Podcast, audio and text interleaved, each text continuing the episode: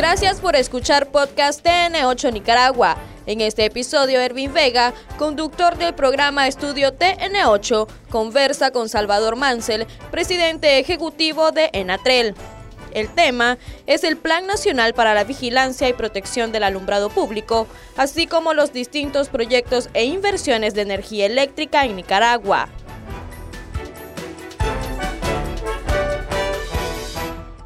...2006, 25% con fuente renovable y 75% a base de petróleo. petróleo.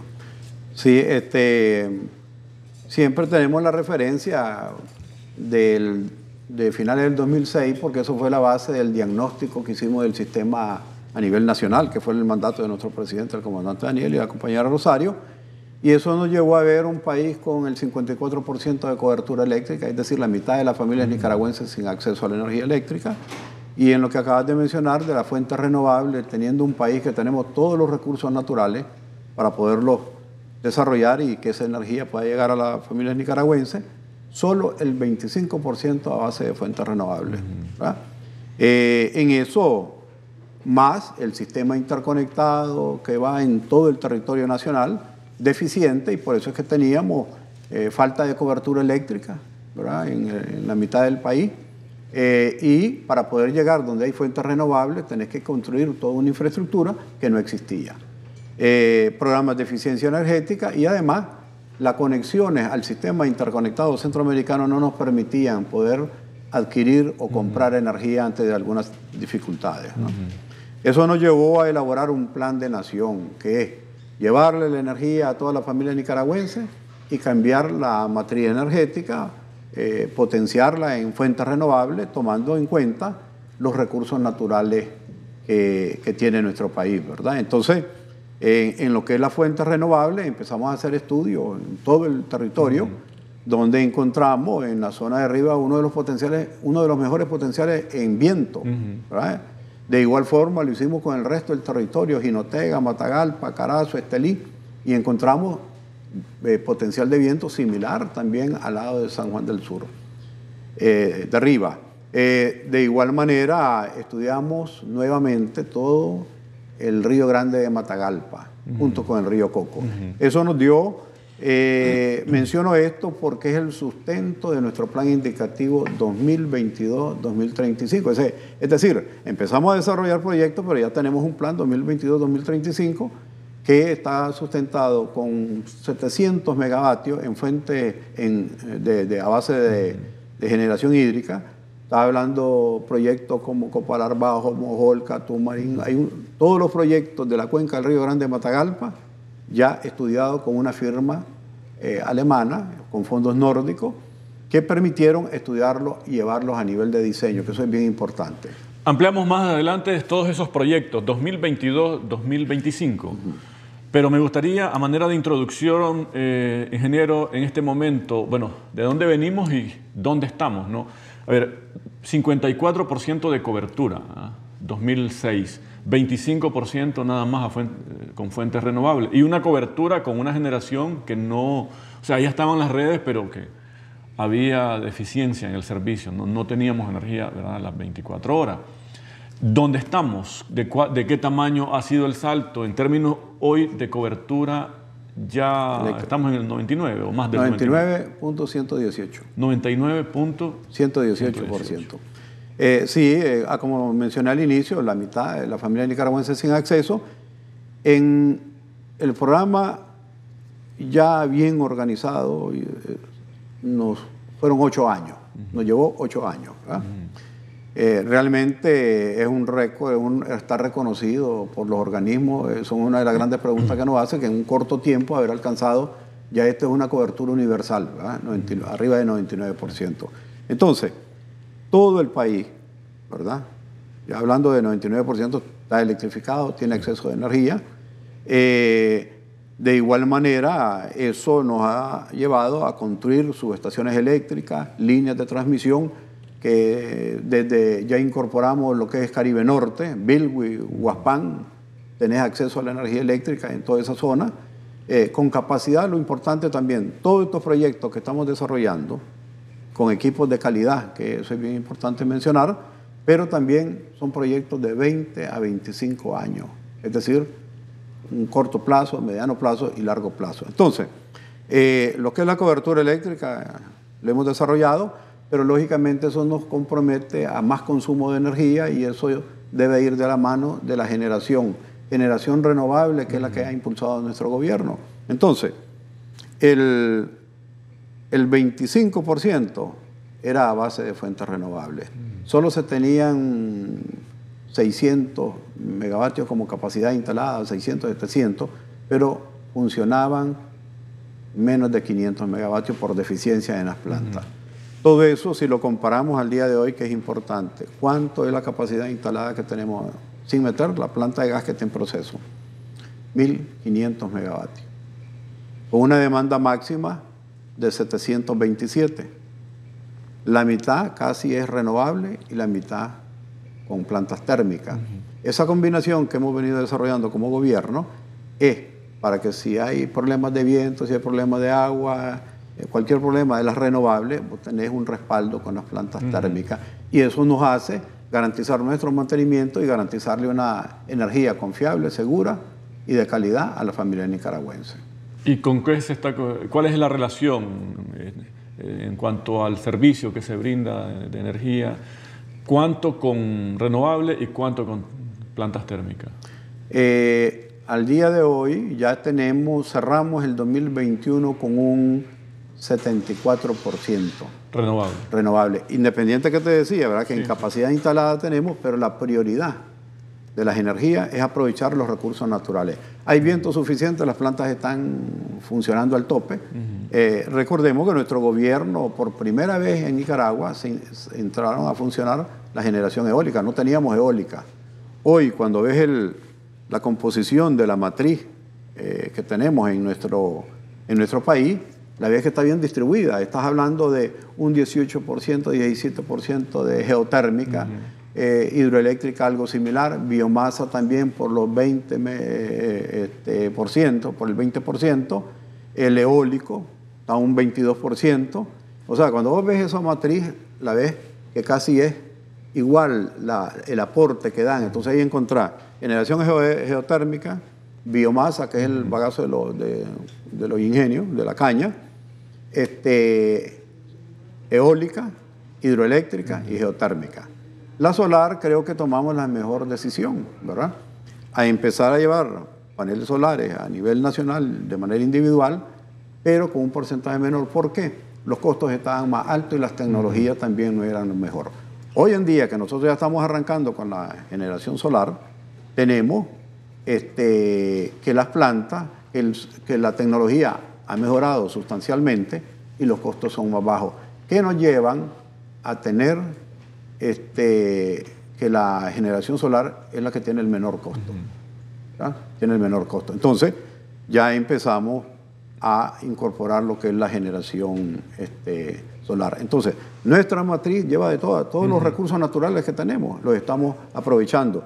Y lo importante es que se están desarrollando los proyectos, pero también los tenemos sustentados, estudiados y los estamos eh, y continuamos eh, estudiando esos recursos naturales porque es lo que apuntamos hacia el futuro. Hablemos más adelante de, precisamente del futuro y los, todos los proyectos que están contemplados. quiero cerrar esta parte. ¿Cuánto ha implicado en términos de inversión llevarnos eh, hasta aquí, en términos de cobertura, en términos de... De manera global. Eh, la inversión, tanto de generación privada, como lo que ha desarrollado nuestro gobierno, estamos hablando de casi los 5 mil millones de dólares en lo que es el sector eléctrico. O sea, es una inversión grande. En, estos 13 años. En, todos estos años. En todos estos años que ha estado nuestro gobierno. Eh, con solo pensar eh, que la mitad de la familia nicaragüense no tenía acceso a la energía, era, ahí no había un sistema interconectado suficiente para poder llegar a todos esos lugares. Entonces, tenías que hacer una inversión muy grande, pero además un sistema obsoleto ya con 30, 40 años de estar funcionando. Entonces eso tuvo que hacerse un cambio significativo, a tal grado que este año vamos a entregarle a nuestro pueblo 18 subestaciones eléctricas con sus líneas de, alta tensión a nivel nacional. Y cuando te hablo de eso, es desde Ocotal, desde Jalapa, El Sauce, Villanueva, aquí en Managua, eh, en el sur, eh, Caribe Sur. O sea, una infraestructura, o sea, una inversión grandísima que lo, solo en ese sistema interconectado nacional, que es el que permite que la generación se lleve a todos los municipios y regiones del país, estás hablando de unos 700 millones de dólares. ¿verdad? Entonces, más o menos lo que te mencioné, unos 5 mil millones, ¿verdad? casi los 3 mil millones en lo que es eh, redes de distribución, ¿verdad? más el sistema interconectado en todo el país y este, lo que son ¿verdad? Eh, todos los programas que hemos venido desarrollando. Eh, un dato como, ya que estamos hablando de inversión, para darnos una idea, en, al final del 2006 solo había una línea que nos unía con los países centroamericanos. Hoy tenés tres, cuatro líneas en los diferentes, desde frontera a frontera. Es decir, como que estamos hablando de una pista de cuatro carriles eléctricos para, para transportar lo que son las transacciones de energía que se dan a nivel centroamericano. 5 mil millones de dólares es el estimado invertido en estos años para posicionarnos en este momento. ¿Qué hace falta? ¿Hacia dónde vamos? ¿Cuáles son los principales proyectos que están eh, en marcha? En este momento, eh, nosotros continuamos porque la, siempre está aumentando vivienda que se van incorporando. Entonces, nuestro gobierno ha hecho también un programa de sostenibilidad que lo estamos desarrollando. Es decir, eh, seguimos llevando energía a las, a las comunidades, ¿verdad? Donde se está incrementando pero hay un programa importante que es de una inversión de casi los 300 millones de dólares, que es la reducción de pérdidas de todo el sistema existente y el nuevo, reducción de pérdidas y rehabilitación de aquellas redes que están en mal estado. Te estoy hablando del sistema que garantizaba el 54% de cobertura, que tenía 30, 40 años. Entonces estamos construyendo los circuitos principales para poner un ejemplo, sale uno de arriba, va a Tola, pasa por la ciudad de arriba hasta llegar a San Juan del Sur. Lo tenemos en la zona norte, desde el Tuma, La Dalia, este, Rancho Grande, Guaslala, El Cuá. Toda una infraestructura nueva, o sea, una inversión grandísima que estamos dando, dejando al, país toda la infraestructura de la cobertura eléctrica, más todas las redes que habían existentes, rehabilitándolas y reduciendo las pérdidas, que era un aspecto bastante significativo. Entonces es un programa bastante eh, importante que hemos venido desarrollando. Eh, me mencionaba lo del alumbrado público. Cuando ya tenemos una infraestructura en el alumbrado público, hemos venido desarrollando un programa de eficiencia energética. Por eso es que ves que todas las luminarias son LED. Más la, la bujía que se instala en cada vivienda que se ha venido electrificando es una bujía eficiente. Entonces, en ese sentido, ¿verdad? Tenemos más de 230 mil luminarias instaladas a nivel nacional. Callejones, calles principales, escuelas, centros de salud, priorizando todos estos sectores. Entonces, hemos eh, desarrollado el mismo programa, como hemos llevado la cobertura eléctrica, haciendo participar a todos los actores de los diferentes barrios o comunidades. Entonces ahí participan los de las comunidades, la policía, de norte, de sur, Enatrel, eh, el representante de la alcaldía, la parte de los líderes de, las, de, los barrios, de las comunidades, juntos se recorren los, los barrios, se ven dónde hay problemas de alumbrado público, entra de norte, y sur y Enatrel a trabajar, se da un acta de compromiso y todos juntos nos comprometemos a cuidar un bien que es para el beneficio de la familia nicaragüense. Y eso nos ha llevado con muy buenos resultados ya llevamos presencia en Managua y en casi todos los departamentos y eso lo vamos a continuar, ¿verdad? Porque ya, ya eh, con los números que te estoy mencionando, ¿verdad? Este, de más de 230 mil luminarias, tenemos un programa de unas 20 mil para este año 2022 y recordemos que en cada comunidad que vamos electrificando se van instalando luminarias en los centros de salud, en las escuelas, en los lugares más, más importantes que requiere la población que esté iluminada. Entonces, este, esto ha sido realmente un éxito y aquí vale la pena mencionar, pues lo importante es ese involucramiento de todos los que estamos, eh, eh, los que instalamos, como también los que revisan, reciben el bien. Entonces, eh, eso es algo también que hemos podido observar que tiene un impacto importante en la tranquilidad, el bienestar de las familias que habitan en, todos los rincones de nuestro país. Precisamente al cierre del año pasado, yo recuerdo que nosotros tenemos una dinámica los lunes, que con llamada de los televidentes, era una de las principales demandas de la población, que a veces está mala, tenemos tres, tenemos luminaria, pero están malas tres, eh, tenemos mala una, eh, o nos hace falta en este sector, eh, ya está, hay suficiente luminaria en el país para restaurar o para instalar nuevas donde haga falta. esos son los, elementos que nosotros hemos, esos insumos, los hemos ido retomando y los vamos aplicando. Eso es lo que nos ha dado eh, los resultados para poder lograr todo lo que se ha hecho en nuestro país. Entonces, eh, tenemos las luminarias, hay un programa, ¿verdad? Pero en este momento, con, ah, como te mencioné, con esa organización que ya lo estamos llevando y una comunicación, o sea, tenemos los números y los contactos del barrio en el que estamos llegando, en las comunidades, y ellos nos están informando, inmediatamente llegan las cuadrillas a restablecer y, como te mencionaba, lo más importante, a cuidar un bien que es para el beneficio de la población. Y eso es lo más importante. Si todos nos sumamos a darle seguimiento, a informarnos de algún desperfecto o de cualquier problema que se pueda dar, realmente vamos a lograr que ese servicio pueda llegar a como debe ser a la población. Y lo estamos haciendo eh, respaldado, eh, yo creo que te dije al inicio, hay un programa de sostenibilidad. Es decir, toda aquella vivienda que vamos incorporando, que se van incorporando nuevas, nosotros vamos eh, incorporándolas al sistema. De igualmente, la parte de alumbrado público lo estamos haciendo igual.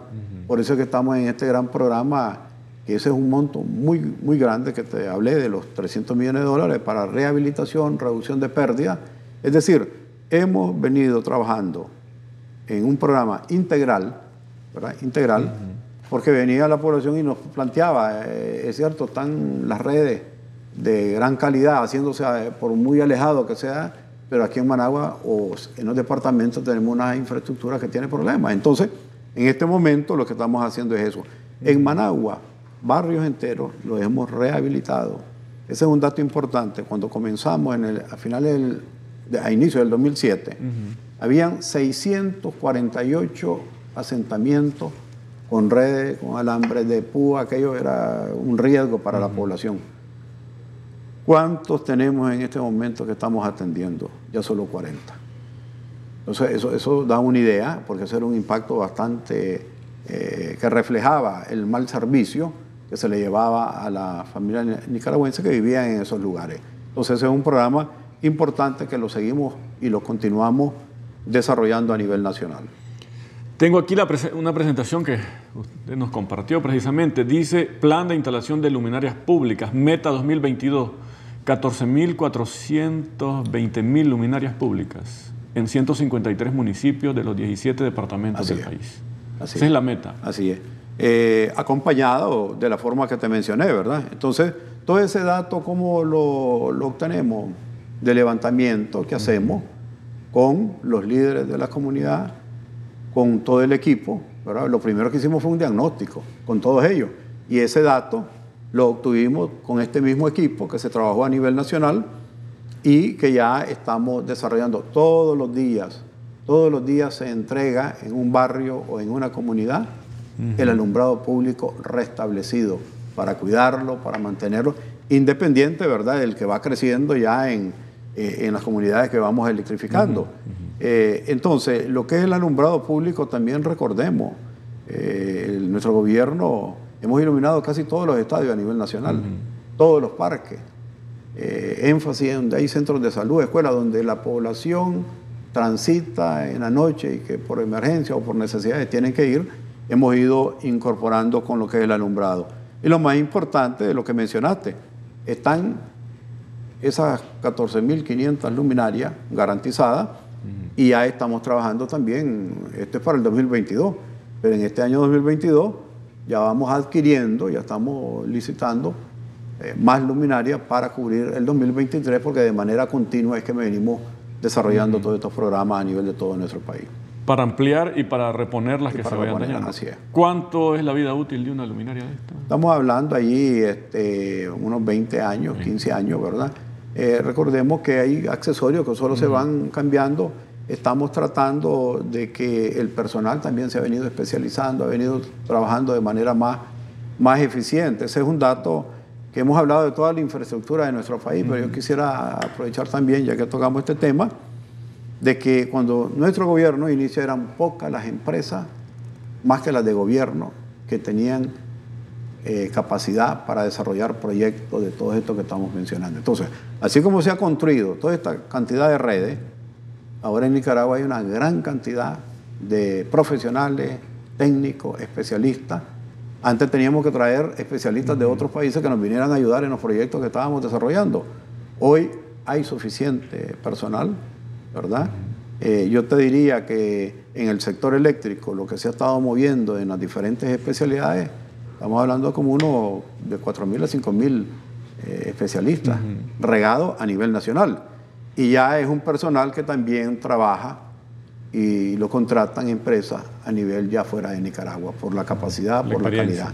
Ahorita está ahí unos proyectos donde tengo entendido que van a estar participando en Honduras y estuvieron en Perú, en otros lugares, por la calidad también y la capacidad porque lo hemos acompañado con la capacitación.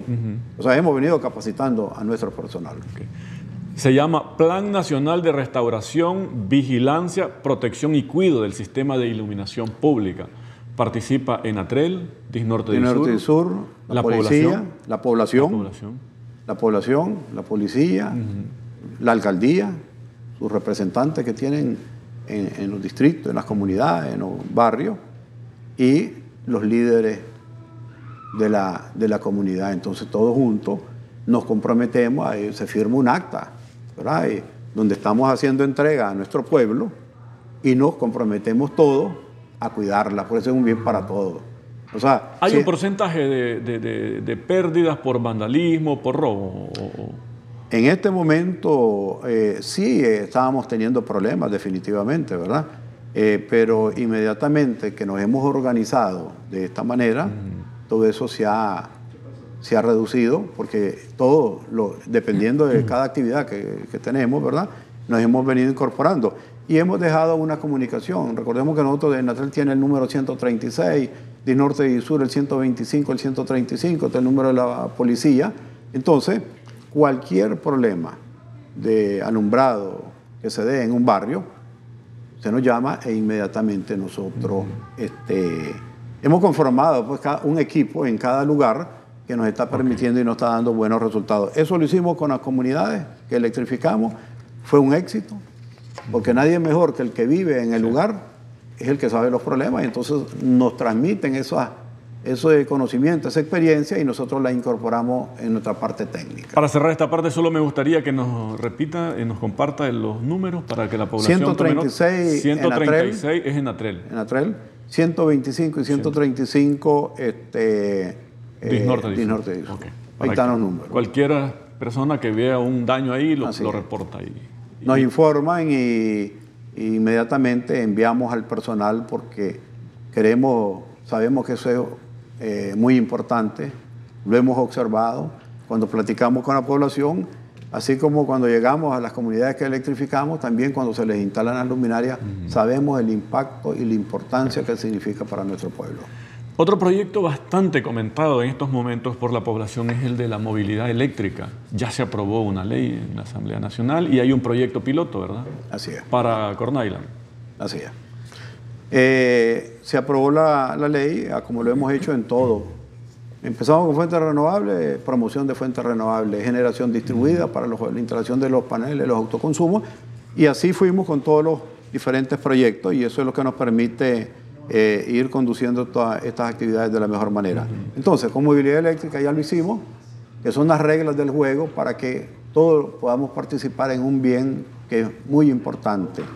Eh, esta es una iniciativa también a nivel mundial donde está integrado también, eh, incorporado Nicaragua, eh, porque con los precios del petróleo, por la contaminación en el ambiente, por el incremento de vehículos que se han dado a nivel mundial, que en 25 años se piensa que se quintuplique, ¿verdad? Entonces, eso nos llevó también, estamos trabajando en la parte de la movilidad, el proyecto piloto, Eh, ya estamos iniciando con la reglamentación y la normativa de, este, de este proyecto. ¿verdad? Eh, va, vamos a tener ahora en este mes de marzo un consultor que nos va, viene experto en esta materia, que nos va a estar colaborando. Eh, ya estamos dando los pasos.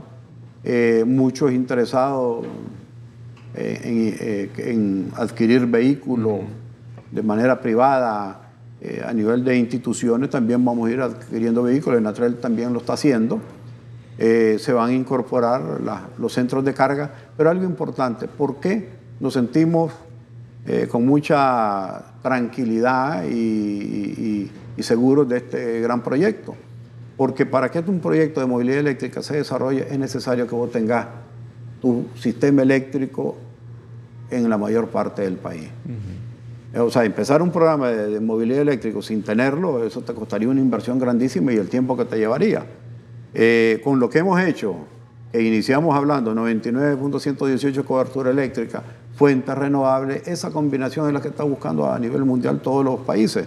Entonces, tener el sistema interconectado, electrificado, permite decir, cualquier centro de carga que instales en el territorio de nuestro país, se puede hacer en cualquiera de los lugares. Estoy hablando de costa a costa, de frontera a frontera, tenemos el sistema interconectado, las redes de, eh, te comentaba, de 10.000 kilómetros que habían a finales del 2006, hoy son más de 25.000. Entonces, esto te indican redes que tienen la capacidad suficiente para poder poner los centros de carga. Igual, el sistema interconectado donde tenemos subestaciones eléctricas, están a las la orillas de carretera, tal vez las has visto, en esos lugares perfectamente se pueden instalar y ese es el sistema eléctrico nuestro, de nuestro gobierno a nivel de todo el país.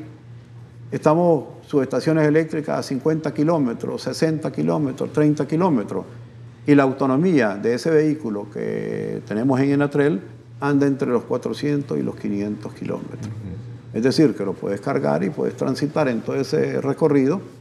Es el equivalente como a lo que haría cualquier vehículo hoy con el tanque lleno. Con el tanque lleno o el tanque lleno. En esta próxima semana eh, viene una de las empresas eh, interesadas en, nos trae una propuesta de centros de carga eh, y también nosotros pues la incorporación de nuestros vehículos como la flota de, la empresa y del ministerio, vamos a ir integrando este, vehículos eléctricos. El proyecto está en la fase piloto, ¿verdad? Piloto. Corn Island, nada Corn Island pero también lo estamos, los que tenemos, ¿verdad? Para el quehacer de, de Natrel. Ah, este, en, inmediatamente, ¿verdad? Que se miró eh, lo de la ley, eso es algo que han destacado, la rapidez y la que, que, nuestro gobierno desarrolla esta, todas estas aprobaciones de ley, la aprobación de todos estos proyectos. Entonces, inmediatamente participó eh, Corn Island por segunda vez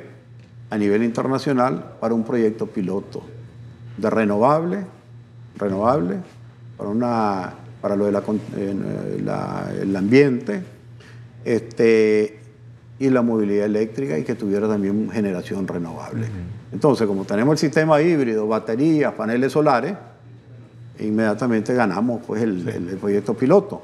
Eso contemplan eh, motos eléctricas, eh, unos pequeños microbuses eléctricos, lanchas eléctricas y sistemas para cargar. Van a haber cinco sitios donde se va a cargar. Ya viene pensando. son como las cinco gasolineras. Así es. Nada más que, verdad, si vos ves, si te vas, en Enatrel nosotros tenemos los paneles instalados y, te vas a ver dónde es que se carga y es un lugar que lo más es un metro cuadrado. A diferencia de lo, de lo que significa montar una, una, infraestructura. Entonces, ahí vemos, ¿verdad? Este, eh, entonces, en Cornaila va a tener un techo con paneles solares, sus cargadores eléctricos, ¿verdad? Y, este, ah, como te mencioné, para las motos, caponeras, va incluyendo las caponeras. Eh, eso, lógicamente, nos va a permitir eh, arrancar con este proyecto piloto y estamos también paralelo en plática con la Alianza Solar, que eh, este organismo está en la India, muy interesada con todos estos proyectos de renovable y de movilidad eléctrica, donde vamos a hacer estudios y hay organismos que ya están muy interesados.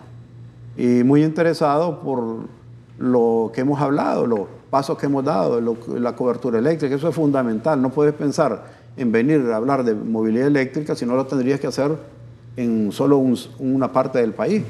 Pero aquí fíjate que podemos instalar cargadores en el recorrido de Ciuna, Mulucucú, Matiguá, hasta llegar a Bilwe, y perfectamente te desplazaría. y, si hablamos de poner centros de carga cercanos, eso es lo importante, cercano a las subestaciones eléctricas, hay capacidad suficiente. Si con una subestación eléctrica, yo he puesto el ejemplo, le das energía a un departamento, a toda una región, pues imagínate la cantidad de energía que tenés ahí para poderle dar a, cargar vehículos. Pues. Entonces, eh, ya vamos trabajando, ¿verdad?, de manera acelerada. Ya tiene un avance importante lo que es el proyecto piloto de Corona Island que estamos apuntando. Esto también viene acompañado de proyectos para paneles solares en las instituciones de gobierno. Ya lo hicimos con la iluminación, con la climatización, ¿verdad? Entonces, este, como siempre, ¿verdad? Nuestro gobierno eh, dando pasos organizados, eh, y creo que aquí hay que reconocer ese mandato de nuestro presidente de haber creado un plan integral, que es lo que hemos venido desarrollando. Y eso nos lleva hoy en día a tener los elementos que se está, que está este, planteándose a nivel mundial.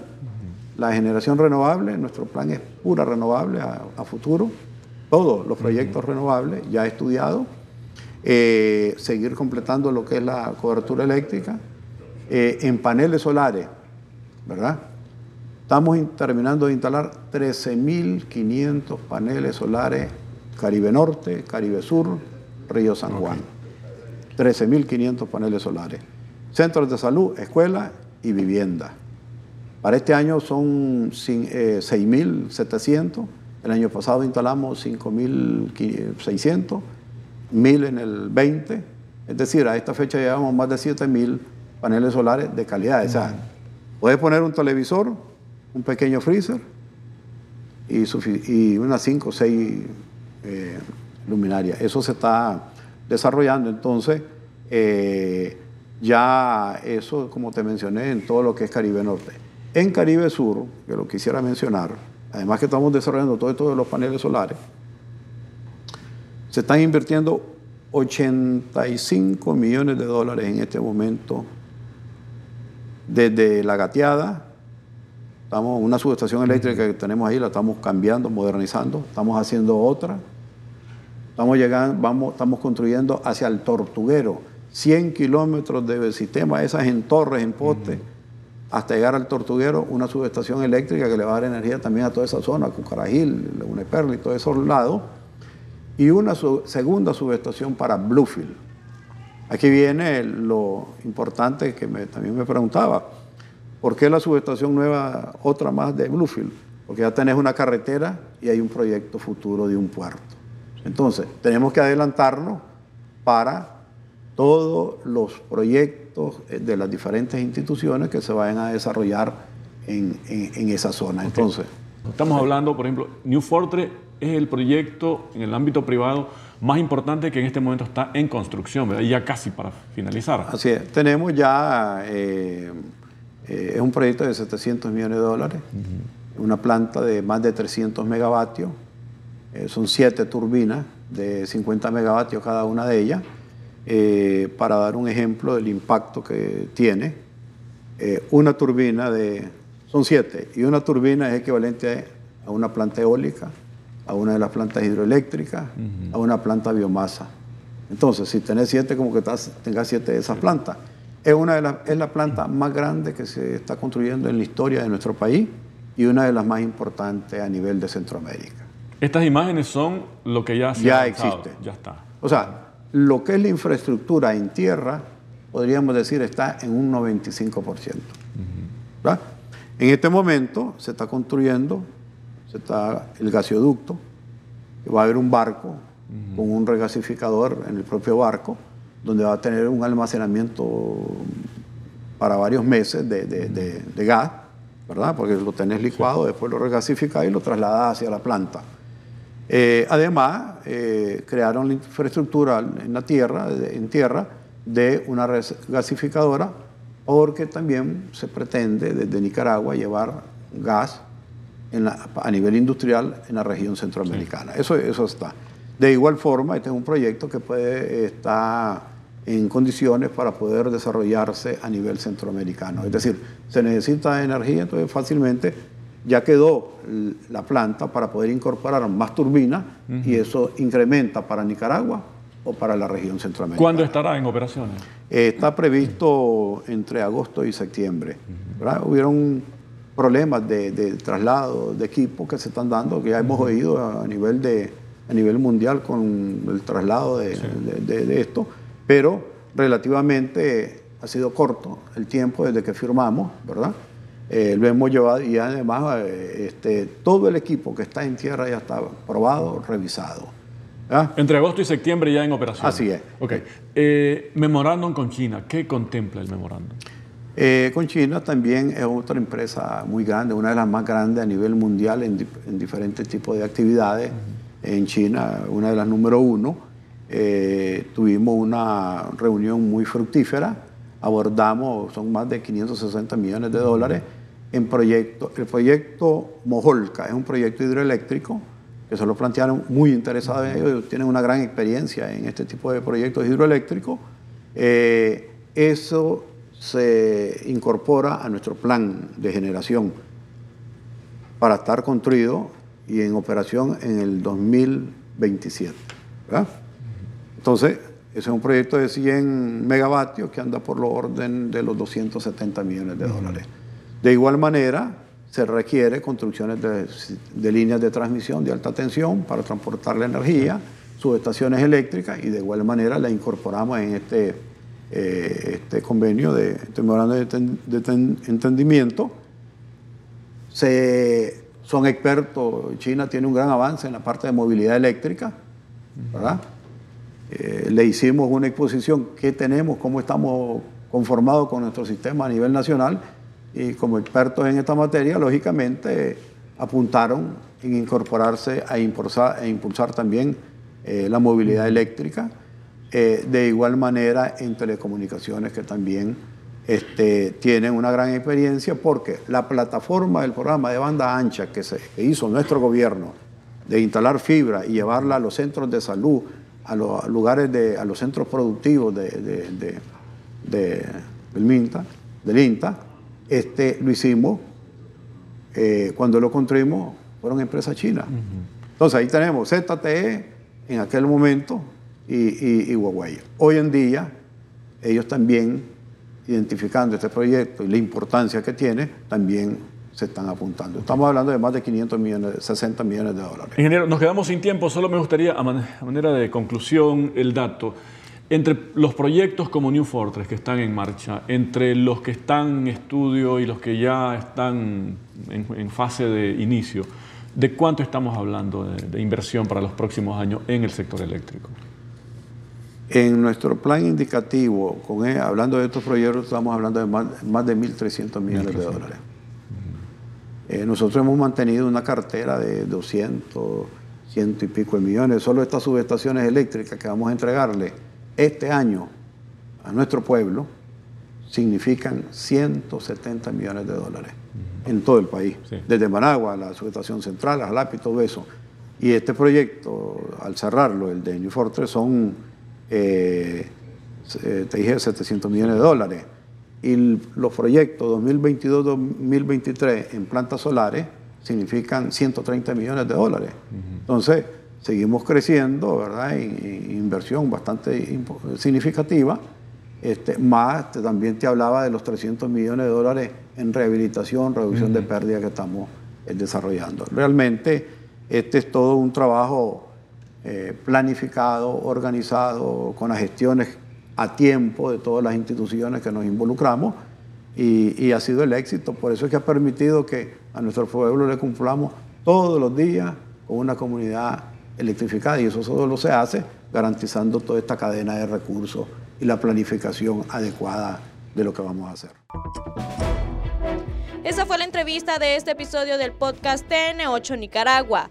Recordá que estamos subiendo nuevo contenido todos los martes y jueves con análisis de temas de tu interés.